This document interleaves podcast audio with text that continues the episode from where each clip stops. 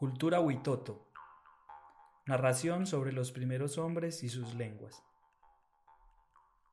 Por el lugar que se denomina la vagina de la madre, en el centro de la tierra, por esa abertura, nacieron nuestros antepasados, salieron y se bañaron en el lago turbio.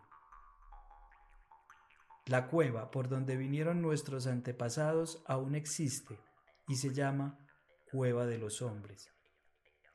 El que salió primero fue Muruima y el segundo se llamó Muinama. En ese entonces nuestros antepasados tenían cola, se parecían a los renacuajos, pero a la orilla de la cueva por donde salieron los antepasados había una avispa gigante llamada jaguar rojo. Este jaguar rojo fue el que cortó la cola a los primeros pobladores. Desde aquel momento ya no tenemos cola. En el denominado Raeda, tronco en donde descansaron nuestros antepasados, los dos hermanos, Muruima y Muinama, estaban sentados. Su cordón umbilical, que se había desprendido en el líquido amniótico, se convirtió en la llamada anguila.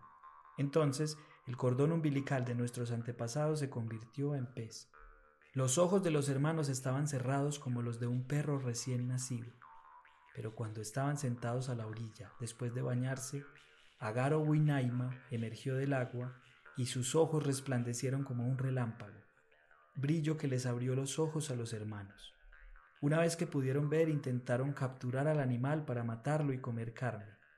Lo señalaban diciendo, Bue, Muica, Minica, Muipode, que significa ¿qué es? ¿Qué significa ¿qué es?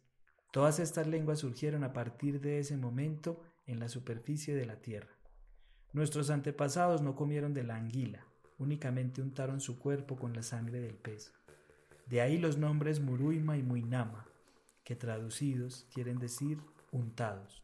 Luego continuaron llegando a la superficie de la tierra más antepasados de otras tribus, como por ejemplo los Andoque, los Ocaina, los Jimoma, entre otras como por ejemplo los Andoque, los Ocaina, los Jimoma, entre otros. A partir de ese momento nuestra madre se llama Madre Tierra, también llamada Madre Piedra.